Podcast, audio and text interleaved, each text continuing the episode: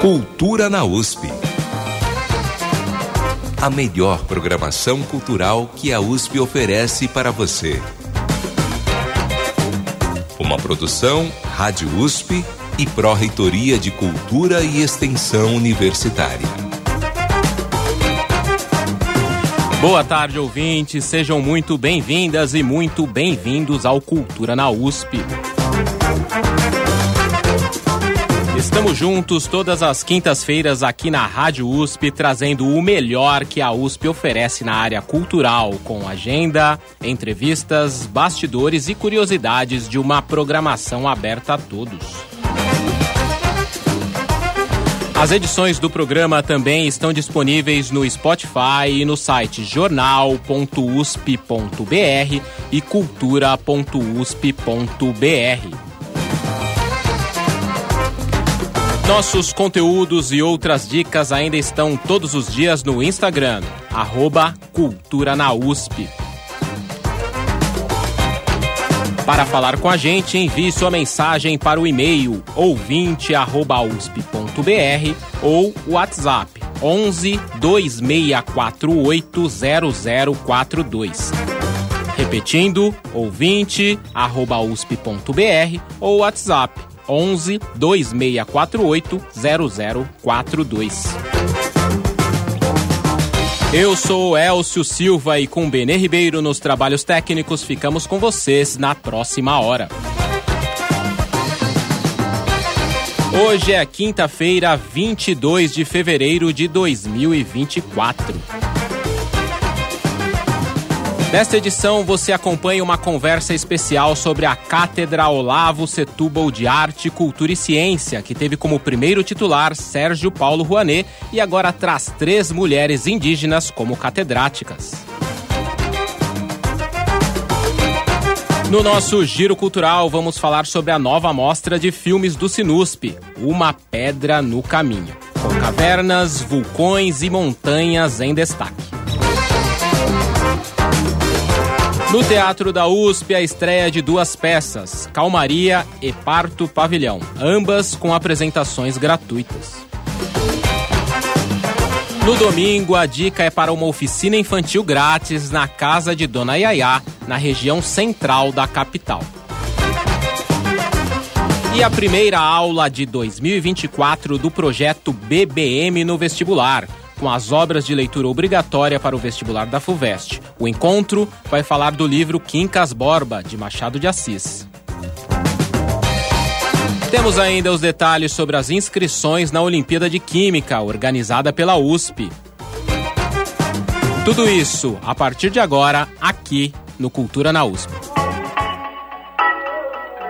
Você está ouvindo Cultura na USP a melhor programação cultural que a USP oferece para você.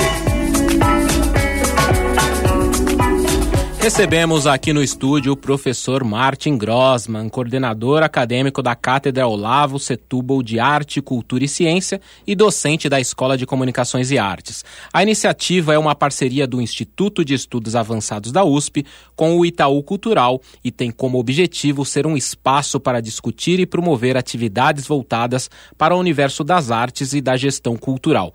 Boa tarde, professor Martin. Boa tarde, Elcio e ouvintes da Rádio USP. Prazer estar com vocês aqui hoje. O prazer é todo nosso, professor. Professor Martin, é muito importante pensar a arte, a cultura e a ciência, mas para iniciarmos a nossa conversa, poderia explicar para o ouvinte do Cultura na USP o que faz e como funciona uma cátedra universitária?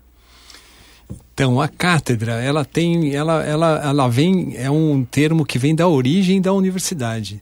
É, muita gente não, não imagina, mas a universidade é fruto, sim, uh, principalmente da, na Europa, da igreja, do, da, da, dinâmica que, que a igreja vai ganhar, não só na Europa, mas depois, obviamente, como sabemos, no mundo todo. Né? Então, não é só Deus que é o bico, a igreja também é, o bico está em todas as partes. Né? E um dos frutos uh, muito importantes dessa uh, desse, da igreja né, e, e, da sua relação de, de poder no mundo e de religiosidade, espiritualidade, é a universidade. Então a, a universidade, obviamente, foi ganhando também as suas é, o, o, a sua autonomia, né? E, e, hoje a gente sabe muito bem que as universidades têm um papel fundamental na, na, na, estrutura da sociedade, né?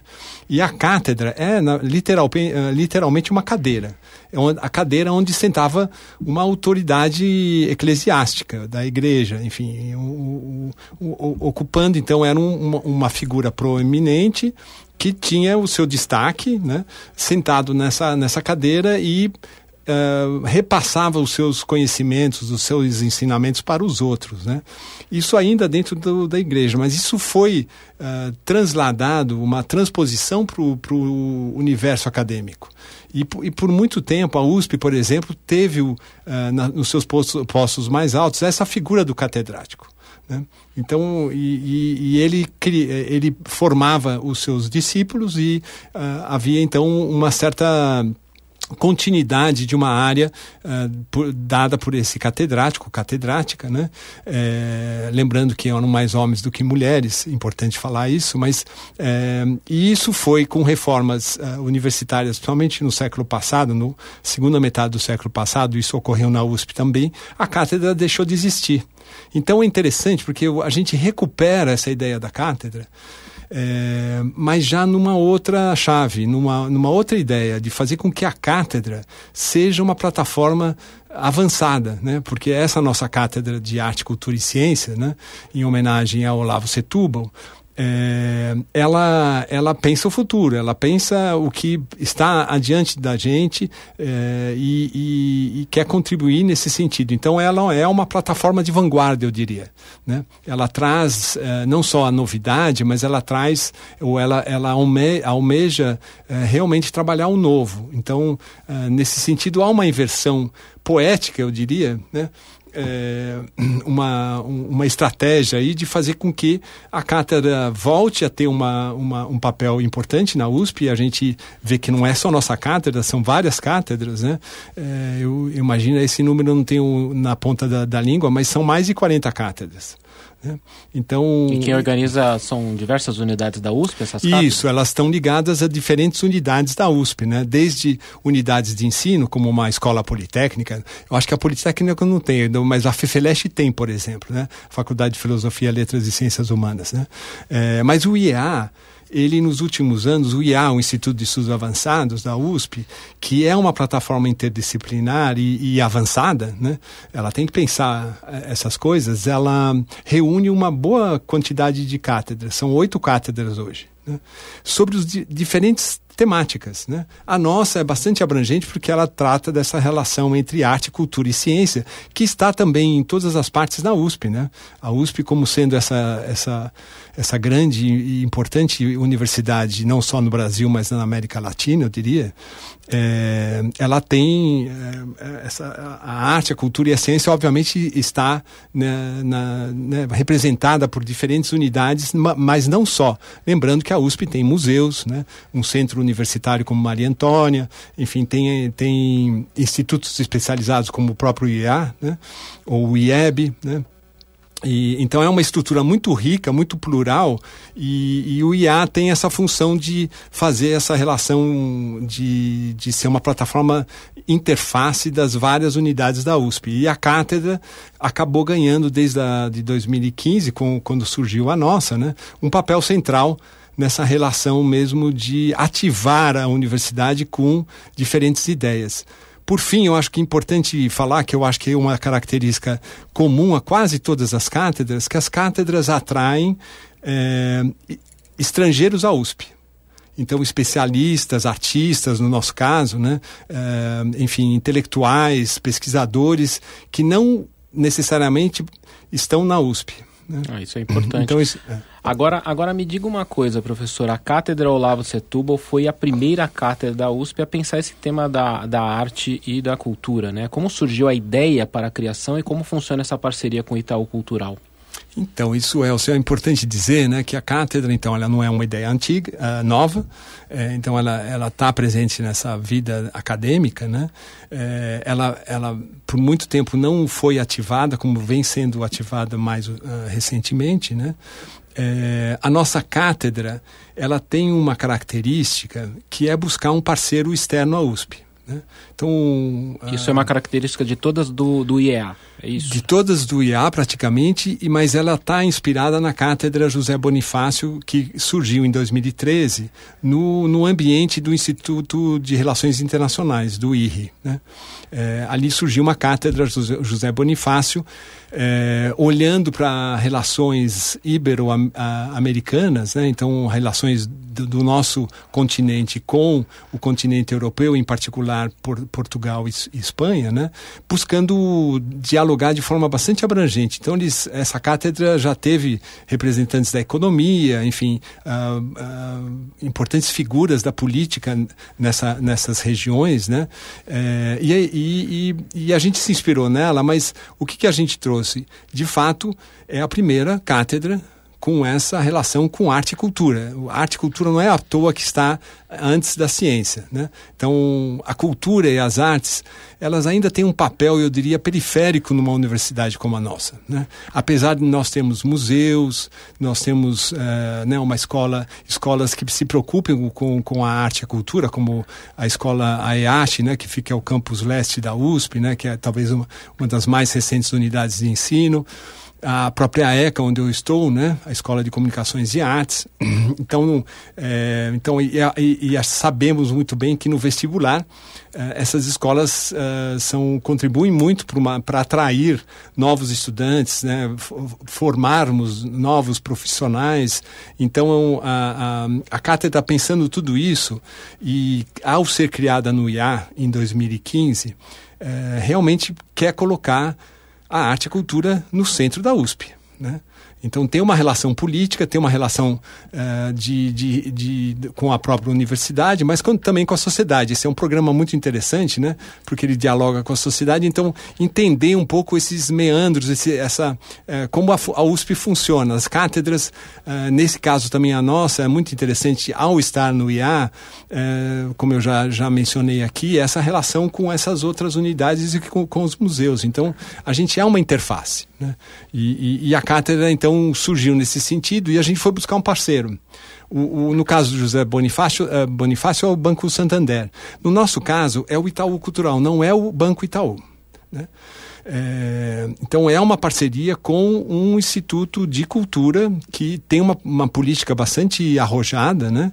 É, tem suas, uh, sua, uh, sua missão muito bem estabelecida, tem um, um, um, a sua sede na, na, na Avenida Paulista, mas tem uma inserção na política cultural do país. Né? Então a gente foi buscar de fato um parceiro que tivesse a ver com essa natureza uh, da arte, cultura e suas relações com a ciência. Ah, isso é muito importante. Em, em um texto publicado no site do, do Instituto de Estudos Avançados da USP, né, o IEA, em 2016, é, vocês informaram que a cátedra Olavo Setúbal teria duração mínima de cinco anos e um investimento previsto de um milhão e meio de reais, custeado pelo Itaú Cultural. É, nós estamos chegando ao oitavo ano né, de funcionamento efetivo, né, porque 2016 foi a primeira gestão. É, nós superamos as expectativas, ela pode se tornar permanente? Essa é uma boa, uma boa pergunta, Elcio. Eu espero que o Itaú, nossos colegas do Itaú Cultural, hoje também é importante entender, né? As coisas mudam. Eh, a universidade é um pouco mais lenta, mas uh, a, Fundação Itaú, que abriga o Instituto, né, o Itaú Cultural, além do, do Itaú Social e, e, Educação e Trabalho, eram, eram essas três instituições, elas tinham uma certa autonomia antes e elas realmente representavam muito mais a fundação do que a própria fundação. Uh, recentemente houve uma mudança, uma reengenharia na, na fundação, dando protagonismo à fundação. Então, hoje a fundação também, eh, com isso, está mudando os objetivos desses, dessas outras três áreas da Fundação Itaú, né, que eu já uh, comentei. E com isso, obviamente, isso afeta a nossa relação com, com, com a Fundação, que então era muito mais Itaú Cultural e agora eh, começa a ser muito mais Fundação Itaú. Né? E, e, o que é, é, é interessante aí que uh, a gente completou cinco anos, conseguimos, né, é, com grande entusiasmo de ambas as partes, é, mais cinco anos. O segundo quinquênio está se fechando agora, então esse ano é um ano importante, porque nós completamos dez anos de atividades, né? como cátedra e agora estamos em negociação para um, um terceiro momento, um terceiro quinquênio, né? Para, de fato, trabalhar numa chave mais ampliada. Né? Você fala 10 anos, considerando o ano de, de, de criação, 2015, 2015, 2015. E aí o ano que vem completaria tecnicamente os 10 anos, mas o primeiro ano de funcionamento efetivamente foi 2016, não é isso? Não, então, isso é o Como que funciona? É, essa, essa, essa, é uma matemática interessante, porque assim, o, quando a gente criou, é, e, e, isso acho que é uma coisa também que nos diferencia da, das demais cátedras, inclusive da José Bonifácio Bonifácio, que é a, a que nos inspirou. Né? A, a José Bonifácio tem um programa de uh, expoentes da área que tratam da questão ibero-américa, né? Uh, ibero-americana. No nosso caso, a gente tem dois programas. Um programa que é Redes Globais de Jovens Pesquisadores. O outro é Líderes na Arte, Cultura e Ciência. Esse é parecido com o da José Bonifácio ao cada ano ou um ano e meio, agora com a pandemia, eh, isso, isso teve um, um, um outro uh, viés, né? É, aí a gente tem essa, essa, essa presença dessas grandes e importantes figuras, né? Esses expoentes. No, no, no, no, Redes Globais, é interessante que a gente começou, a cátedra começou com um, o, o que a gente chama de uh, Intercontinental Academia. É um, é um termo em inglês, que seria Academia Intercontinental, que é um formato muito interessante de academia novo ele se relaciona com a natureza do IA, que é um Instituto de Estudos Avançados, mas também se relaciona com o mundo globalizado, porque for, formou-se em 2010 uma rede de institutos de estudos avançados no mundo, que estão baseados em universidades. Né? Então, e, e, essa rede falou assim: o que, que, a gente pode fazer que vai se diferenciar dos outros institutos de estudos avançados? E eu dou exemplo de um que é muito conhecido agora com o sucesso do Oppenheimer, né, do filme, que é o Instituto de Estudos Avançados de Princeton, que é o primeiro uh, desse gênero, né, criado uh, no século passado, na década de 1930. É, e esses são independentes. O, o, a USP foi a sexta, a sexta universidade a Uh, instituir um instituto avançado uh, no, na, na, sua estrutura, né? no mundo. Então a gente está falando hoje de praticamente quase 60 institutos de estudos avançados baseados em universidade e a ideia de se diferenciar esses institutos dos outros foi a de fazer uma, um investimento em jovens lideranças que é o caso que a gente vai falar sobre as novas titulares, que são uh, líderes jovens né, indígenas. Então, uh, o primeiro evento foi esse, essa nova formato de academia, que quem, quem lançou foi o, a USP, através do seu Instituto de Estudos Avançados, em parceria com Nagoya, que tem um Instituto de Pesquisas Avançadas, e a gente atraiu. É, teve praticamente 15 jovens estudantes Uh, numa imersão em São Paulo em 2015 de duas semanas e depois em 2016 uma imersão em Nagoya. Né? Uh, jovens então de provenientes de diferentes partes do mundo que tiveram a honra e, e, o privilégio de contar com grandes nomes da ciência, da cultura e das artes, tanto no, no, em São Paulo, no Brasil, como em Nagoya, no Japão. Né? Então, a cátedra começa com essa ideia de novos formatos, uh, o renovar o espírito acadêmico, questionar o espírito acadêmico, né? e, e realmente buscando uma interação entre arte e ciência, arte, cultura e ciência. Então a, a, diferença é que em 2015 vocês já começaram com esses jovens e, e depois em 2016 teve a prime o primeiro titular da, primeiro da titular, cátedra. Entendi. É, agora nós citamos no, no início do programa que o primeiro titular da cátedra foi o diplomata Sérgio Paulo Rouanet, criador do projeto de lei de incentivo à cultura que leva o seu nome. como que é feita a escolha desses titulares e quanto tempo dura essa gestão? Você comentou aí mais ou menos um pouco, né? Mas pode falar um pouco mais da gestão, como que funciona? Então, isso é importante, uma vez que é uma, também uma parceria com o Itaú Cultural, né? Itaú Cultural, por exemplo, tem um investimento muito forte na, na formação de novos líderes, né, novos quadros para as políticas culturais. Né? Então, para os ouvintes entenderem, né, a cultura, hoje, para nós estarmos no ar aqui, a gente precisa de, de muita gente no bastidor para dar apoio a esse programa. Né? Quando a gente entra numa, num cinema, o cinema talvez seja mais simples, mas quando a gente vai num teatro, a gente não imagina quantas pessoas estão por detrás para que aquele espetáculo aconteça e não são só os atores que estão ali, né, o, o cenário. Então, é, a, a, essa, essa formação de novos quadros para a cultura é fundamental numa indústria cultural que nós temos, né? Então, é, nós temos uma economia da cultura no Brasil muito forte. Né? E isso tem que ser lembrado porque a, a, geralmente a gente associa a arte e cultura a entretenimento, né? ou uma questão estética. Não, ela faz parte sim das políticas públicas, é uma, são áreas que têm um impacto na sociedade, né? É, e Uh, quando a gente pensa uh, uma cátedra como a nossa, a gente pensou nesse sentido mesmo de renovação né, uh, da, da, dos quadros, enfim, de trazer uh, novos elementos. Né?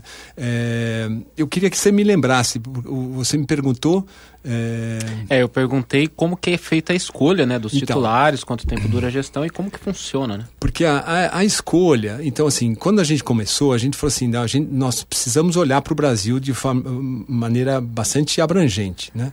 É, o Rouanet foi pensado, por exemplo, porque, e, e é interessante como pensar ele como primeiro, porque ele é um filósofo de, de origem. Né? Todo mundo associa ele à, à Lei Rouanet, mas ele é um grande pensador no Brasil da cultura no Brasil, mas ele é um pensador de base iluminista. Quando eu falo de iluminismo, eu estou falando de, de, Europa, né? dessa relação que a gente estava falando no início do programa, que certas coisas que os europeus lançaram acabaram se tornando universais. Né? Então a filosofia, a estética, a arte, o museu, a universidade são universais e vem dessa, uh, dessa, dessa tradição europeia muito baseada no iluminismo então uh, e na modernidade né e o Rouanet é esse sujeito que tem essa domínio dessa filosofia e pensa, por exemplo, a última grande contribuição que ele deu na cátedra foi sobre o Machado de Assis. Ele olha o Machado de Assis, diferentemente de outros especialistas, como um, uma contribuição da literatura brasileira para a literatura mundial. Então ele olha o Machado de Assis como ele olha um, um, um, James Joyce, né? Como ele olha o Shakespeare. Então assim são são nomes importantes é, para se entender a cultura universal, né? Então isso foi o início. Depois, o, o, a, uma, um grande interesse que a cátedra, e, e, juntamente com o Itaú, que tem, nós temos um comitê de governança que discute essas questões, né? É, quem, nós temos um, um, um, grande trabalho aí de reunir é, dados de, de, importantes figuras da cultura e da arte e da ciência, é, então a gente tem um certo catálogo, né? E a gente organiza esse catálogo de acordo com esses, é, esses estudos que a gente, a gente vem fazendo, né? Então, assim, a cátedra também exige pesquisa. Né? É, então, o que, que é o, o, o é importante o, o, ouvinte talvez saber que é, tem filosofia, então é Sérgio Paulo Rouanet, depois uh, Ricardo Otaki, que é um homem público da cultura, foi secretário da cultura, então a gente está falando de institucionalidade, né? Ele, ele recentemente deixou a, a, a direção do, do Instituto Tomiotaki, né? Mas ele foi o primeiro diretor do, do Centro Cultural São Paulo, né? Então é uma figura é, que representa, vamos dizer assim, a cultura na sociedade, né? E, e como se faz essa governança? O, o, a terceira já foi um grande diferencial que foi a Eliana Souza Silva, porque aí a gente começa a tratar de coisas que a princípio a cultura não, não vem tratando com essa com esse olhar, né? São questões do movimento negro. Não, foi o foi a periferia, foi a gente trouxe com Eliana Souza Silva uma tecnologia social e cultural desenvolvida na maior favela do Rio de Janeiro, que é a favela da Maré. Né? Então aí o olhar hoje, então assim esse olhar para a periferia acabou gerando o interesse, por exemplo, de termos Conceição Evaristo. Aí vem a negritude. A catedrática. Foi a última catedrática, né? Então, é, e agora com essa nova titularidade das três, né, desse triunvirato de, é, de líderes indígenas, a gente tem esse olhar para o que sempre foi considerado periferia e que, eu, que é visto hoje como potência. Né? É, outros nomes importantes que eu acho que da cátedra que, que ela, ela atraiu ou que a gente quis trazer para a USP é uma discussão sobre arte e ciência. Né? Aí entrou pela primeira vez arte e ciência é, com uma dupla formada por uh, Helena Nader, que é a atual presidente da Academia Brasileira de Ciências, né, a primeira mulher a ocupar o cargo, é, com um curador de origem uh, do Espírito Santo, mas conhecido como um carioca uh, da Gema, que é o, o, o Paulo Reckenhoff, né? talvez uma das grandes figuras mesmo da curadoria brasileira no, no século XX e XXI. Né?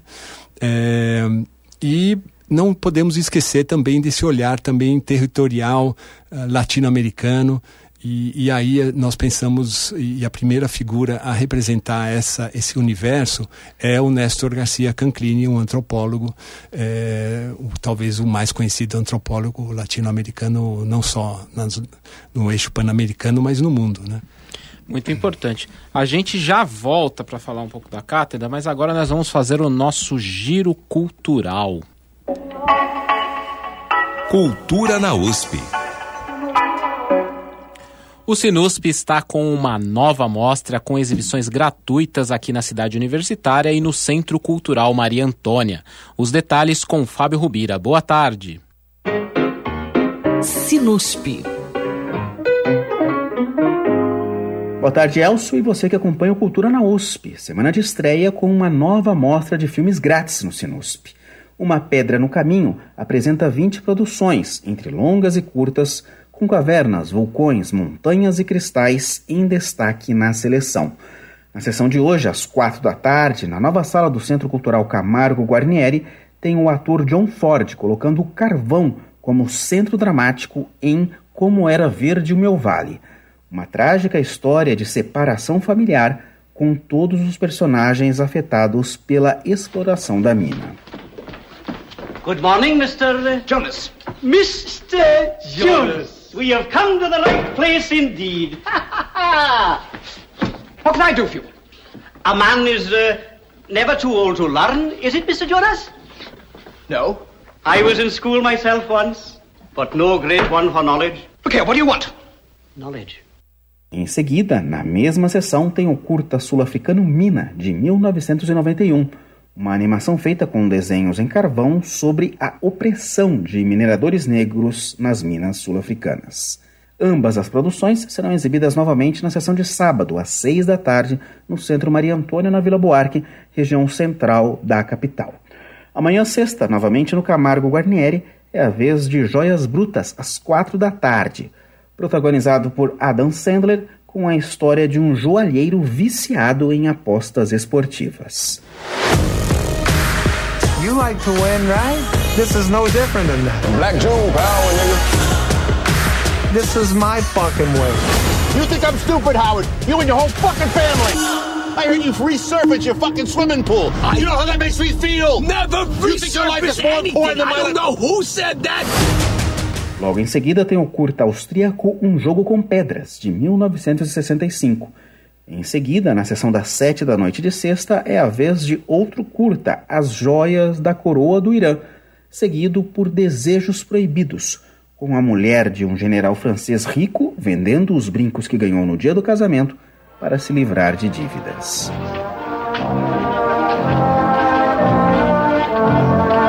Que raconte-t-on à votre ambassade Oh, peu de choses.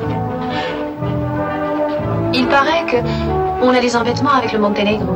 Qui vous a dit ça Henriette de Grandpierre. Oh, et alors Elle est au mieux avec Monsieur de Sainte-Croix. Et Monsieur de Sainte-Croix a une histoire assez compromettante au Monténégro. No final de semana, as exibições gratuitas são no Centro Maria Antônia. No domingo, na sessão das seis da tarde, destaque para o peruano Eternidade, de 2017, sobre um casal de idosos vivendo de forma isolada em um lugar remoto na Cordilheira dos Andes. Longa de estreia na língua aimará do diretor Oscar Catacora, que morreu em 2021 com apenas 34 anos de idade.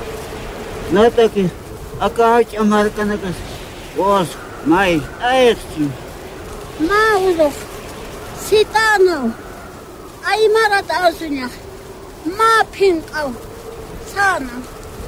A programação completa da mostra Uma Pedra no Caminho, que prossegue até 3 de março, pode ser conferida em usp.br Sinusp e também nas redes sociais do Sinusp Paulo Emílio. Fábio Rubira para o Cultura na USP. Sinusp. Tem teatro grátis no Teatro da USP do Centro Cultural Maria Antônia. A jornalista Sandra Lima conta os detalhes da curta temporada da peça Calmaria, que fica em cartaz só até domingo.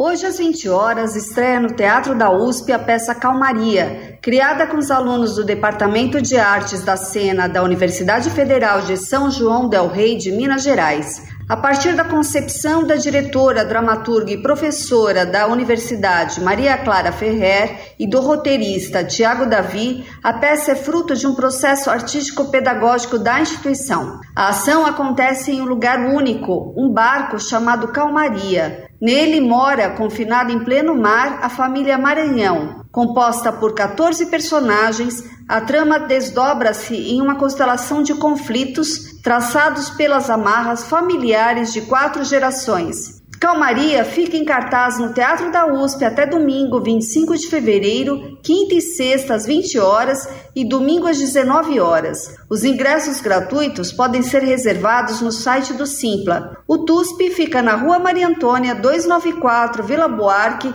próximo à estação da linha amarela do metrô Higienópolis, na região central da cidade. Sandra Lima para o Cultura na USP. Para reservar os ingressos, basta procurar na plataforma Simpla, que se escreve com Y. Já o espetáculo Parto Pavilhão faz sua estreia hoje também no Teatro da USP. A peça fica em cartaz até domingo, dia 17 de março, com apresentações de quinta a domingo. Parto Pavilhão é a terceira e última etapa de uma pesquisa sobre o genocídio do corpo negro e a fuga pela sobrevivência. A dramaturgia é de Johnny Salaberg, com direção de Naruna Costa. Nesta peça, Salaberg transforma mais um fato da realidade carcerária do país na dramaturgia e o foco narrativo é a história da Rose, uma das detentas. O autor utiliza como referência o conceito de leveza do romancista italiano Ítalo Calvino para ressignificar temas densos em narrativas leves. A atriz Aisha Nascimento faz o convite. É uma estreia muito esperada para mim, depois de um tempo de processo, né? Desde 2019 eu recebi esse convite e agora estamos materializando o que era só ideia, sonho. Para mim está sendo um desafio muito grande estar em cena, sozinha. Eu sou uma pessoa que vem de coletivos, uma pessoa que faz espetáculos dentro de grupos de teatro né? E estar tá em cena sozinha é, na verdade, para mim um desafio. Mas com certeza carrego essa força desses coletivos todos comigo e a direção da Naruna muito delicada, né? Muito precisa, muito importante para mim ter tido essa direção e o texto do Johnny é indizível, né? Ele é realmente um texto muito potente, muito forte. Tem uma musicista comigo, a Reblack, que vai conduzindo as minhas emoções e para mim está sendo lindo, lindo esse processo.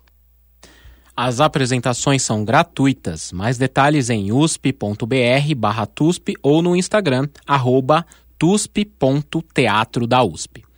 E no domingo, a dica é para uma oficina infantil grátis na casa de Dona Yaya para criar instrumentos musicais e enfeites de carnaval. É o Domingo de Brinquedos e Brincadeiras na sede do Centro de Preservação Cultural, que fica na rua Major Diogo, no bairro da Bela Vista. Quem convida é Nicole Domingues, da equipe educativa do CPC. Eu tô aqui hoje para fazer um convite muito especial para vocês, para que vocês estejam com a gente nesse próximo domingo. Nós estaremos lá das 10 até 1 hora da tarde, fazendo algumas atividades com as crianças, voltado para o público infantil. Nós teremos uma atividade muito especial no qual a gente vai conversar um pouco com as crianças sobre a história da Yaya de uma maneira leve, para que elas conheçam a pessoa que morou naquela casa e também falar um pouco sobre o bloco da Yaya, que é o bloco de carnaval que acontece, que carrega aí o nome da nossa querida Yaya. Para conectar com isso, a gente vai fazer uma oficina de carnaval. Então a gente vai fazer algumas coisas manuais, muito bacana, para ter um domingo diferente aí no bairro do Bexiga, tá bom? Espero vocês. O CPC também vai dar início, a partir do mês que vem, a um grupo de estudos sobre o patrimônio cultural. A iniciativa é aberta a todos os interessados em aprender e discutir sobre o tema. Quem explica é Gabriel Fernandes, também da equipe do CPC. A gente vai lidar com questões básicas do patrimônio, como, por exemplo, é possível resgatar a memória? É possível preservar a memória? É possível preservar a cultura? É possível transmitir a cultura para outras gerações? Qual a importância de preservar essas coisas? Essas e outras questões vão ser parte dos textos que a gente vai ler e vai debater em grupo, numa proposta de diálogo e de conversa horizontal, coletiva, aberta ao dissenso e às várias interpretações.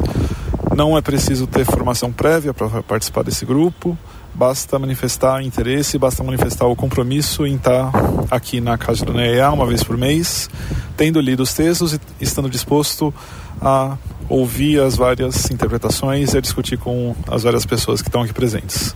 Fica aqui o convite a todos. Os encontros vão acontecer todas as últimas terças-feiras de cada mês, entre março e junho, e depois entre agosto e dezembro. Mais informações em usp.br/cpc e no Instagram @cpcusp. E na próxima quarta-feira, dia 28 de fevereiro, às 6 da tarde, tem a primeira aula de 2024 do projeto BBM no vestibular, com as obras de leitura obrigatória para o vestibular da FUVEST.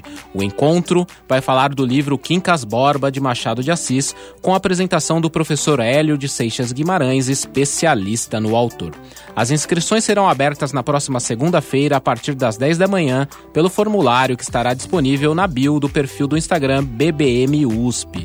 O encontro será realizado no auditório da Biblioteca Brasiliana Guita e José Mindlin, na Rua da Biblioteca, aqui na cidade universitária. A entrada é gratuita. Lembrando que o Instagram para participação é BBM USP. Os participantes também concorrerão a exemplares do livro. E segue mais uma dica importante para os estudantes do ensino médio. Você sabia que a USP realiza diversas competições de conhecimento? Entre elas está a Olimpíada de Química, organizada pelo Instituto de Química da USP e pela Regional São Paulo da Associação Brasileira de Química. Uma das etapas dessa competição é o envio de uma redação que em 2024 deve tratar do tema A Química no Combate às Fake News. As inscrições para esta etapa estão abertas e seguem até o dia 15 de março pelo site app.fuvest.br repetindo app.fuvest.br. Este ano, a Olimpíada de Química desenvolveu diversas ações em prol de alunos de escolas públicas, como o maior número de convocados para a fase final, aula de reforço para os selecionados nesta fase e a premiação diferenciada. Os participantes da Olimpíada de Química e de outras competições de conhecimento podem ingressar diretamente nos cursos de graduação na USP. Saiba mais no site da FUVEST. Nós preparamos uma reportagem especial sobre a Olimpíada de Química e logo mais você pode conferir no Instagram, arroba Cultura na USP.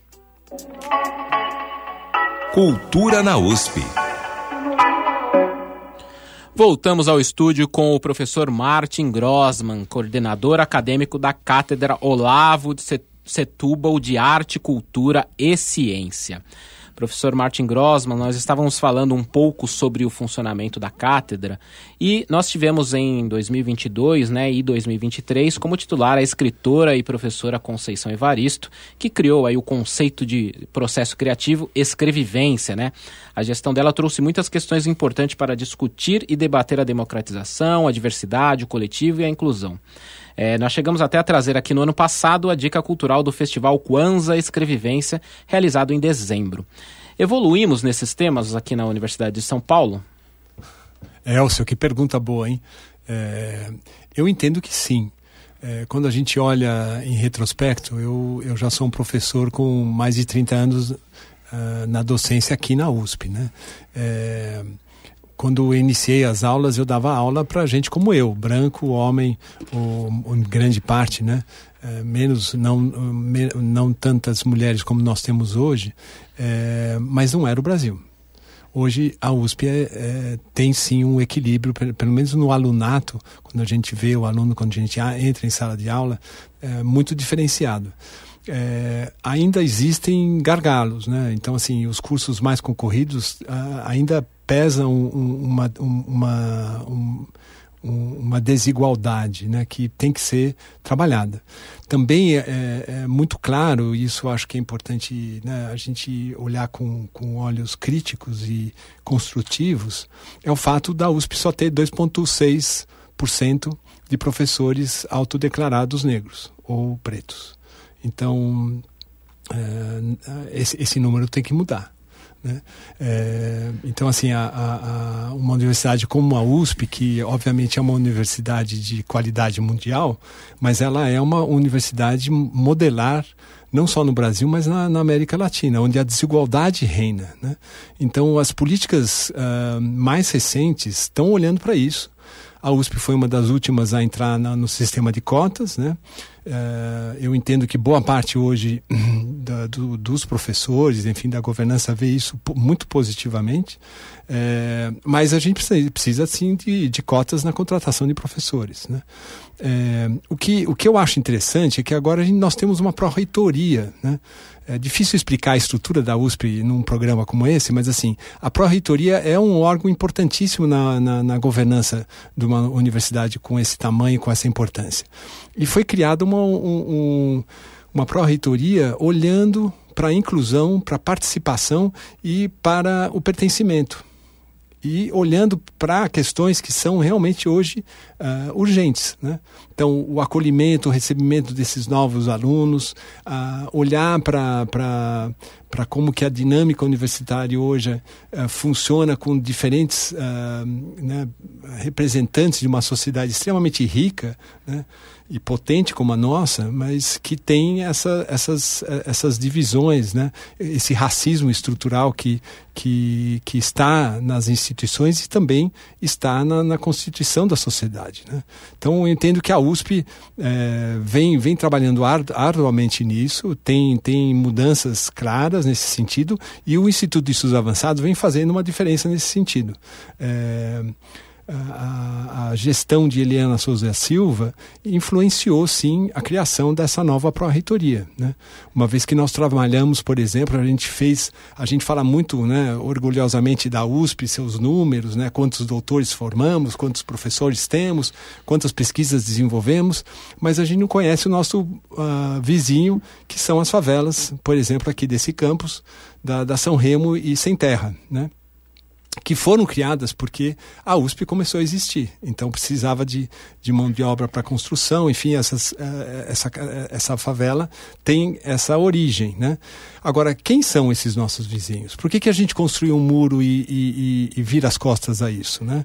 Então, a, a, com a Eliana Souza Silva, a gente trouxe essa tecnologia social do Rio de Janeiro, da favela da Maré, para aplicar nesse censo que foi feito não só aqui no campus Butantã, com a sua vizinhança, mas o campus também da Zona Leste, perto, né, perto de Guarulhos, é, com, com as favelas que já estavam lá quando a EASH chegou lá. Né? Então hoje a gente tem um, um, entendimento e entendo que a USP, como sendo essa universidade com essa importância, ela precisa desenvolver sim cada vez mais políticas é, não só de acolhimento interno, mas de relacionamento com a universidade. E nesse sentido eu acho que a cátedra vem fazendo um papel muito importante porque não só Eliana, mas aí com Conceição, como você bem lembrou, né? Conceição Evaristo, que hoje, uh, o, o, que meus colegas da, das letras estão dizendo, os alunos da USP, quem mais, a, a, a primeira autora eh, a primeira né, escritora que é lembrada é Conceição Evaristo, com essas turmas que estão entrando hoje na universidade. Então, ela é uma, uma escritora extremamente lida, né, popular, é, mas uh, que tem uma visão crítica do Brasil e que precisa e que vem dessa experiência da periferia. Né? Isso é muito importante, a gente ainda precisa realmente evoluir ainda nesses temas, né? Como você citou, a contratação de docentes negros para a universidade precisa aumentar.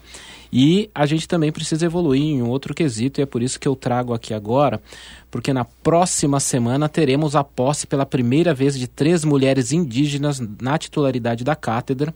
A representatividade dessa escolha é muito importante para o povo indígena, assim como o diálogo e o pertencimento com a universidade.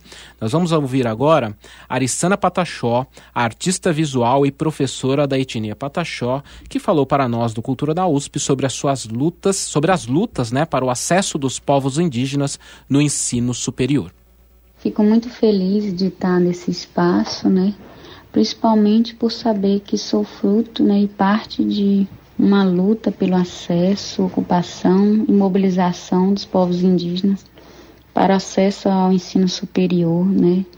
Sabemos que a universidade, né, sempre foi esse lugar bem distante das comunidades, um lugar que se aproximava mais através dos pesquisadores, principalmente antropólogos, e agora está neste lugar como pessoas né, presentes no mesmo chão para estabelecer um diálogo, né, de colocar os conhecimentos indígenas em debate dentro da universidade. Agora teremos oportunidade de trazer essa visão, o pensamento, os conhecimentos, fazer as artes através dessa discussão sobre o conhecimento que as mulheres indígenas têm sobre o seu território, sobre as suas memórias, sobre os seus fazeres, sobre suas lutas. Isso também vai mostrar o quanto as mulheres também têm contribuído na luta e na mobilização de seus territórios, né? A escritora e cineasta Franci Baniwa, da comunidade Wanaliana na terra indígena Alto Rio Negro, no Amazonas, nos contou da importância dessa conquista para os povos indígenas e diz como um momento histórico. Hoje a gente está com essa grande conquista né, da presença das mulheres indígenas dentro da USP como catedrática.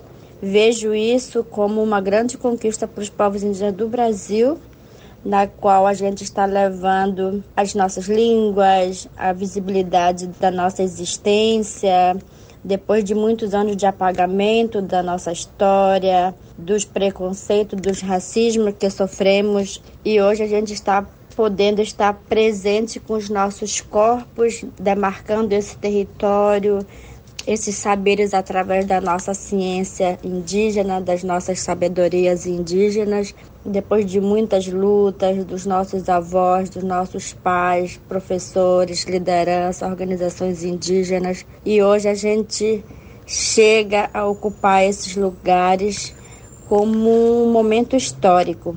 Então, a nossa presença hoje na USP é justamente para colorir, para levar esses novos olhares do nosso mundo, do que, que a gente entende por esse mundo, pensando nos desafios que a gente está enfrentando hoje com a questão das mudanças climáticas que afeta não só povos indígenas, que são os guardiões, mas que afeta todo mundo, todas as pessoas do mundo inteiro.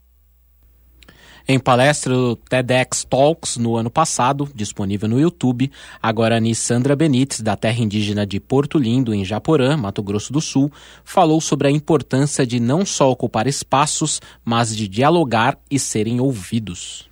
Quando nós indígenas, os quilombolas, comunidade tradicional, quando vai ocupa em determinado espaço, acha que só entrar é importante. E aí não dialoga, não dialoga. E aí, como é que a gente vai contribuir se a gente não é escutado? Então, se a gente não está sendo escutado, ou seja, não é só entrar na universidade e quando a gente acaba entrando na universidade, a gente começa a se embranquecer. E aí, como é que você fortalece o outro? Né? E eu acho que aí, que eu acredito, que a gente resistindo essa forma de a gente continuar, inclusive a língua. A gente continua falando a nossa língua. E muitas universidades, por exemplo, você encontra até a língua latim. Agora, a língua indígena você não encontra em lugar nenhum. Então, trazendo esses juventude, não é para embranquecer, é para escutar de fato. Importante escolha, professor Martin. A universidade dialogar com esses saberes originários, né, de extrema importância, mas ainda sabemos que estamos longe do ideal, né? Eu gostaria de saber quais as metas para melhorarmos e como a USP pode aproximar mais esse público da universidade a partir daí dessas falas, né, da, de, dessas três titulares que serão empossadas aí no dia 1 de março. Elas já detalham bastante, a, bastantes avanços que a, a sociedade precisa ter nesse sentido.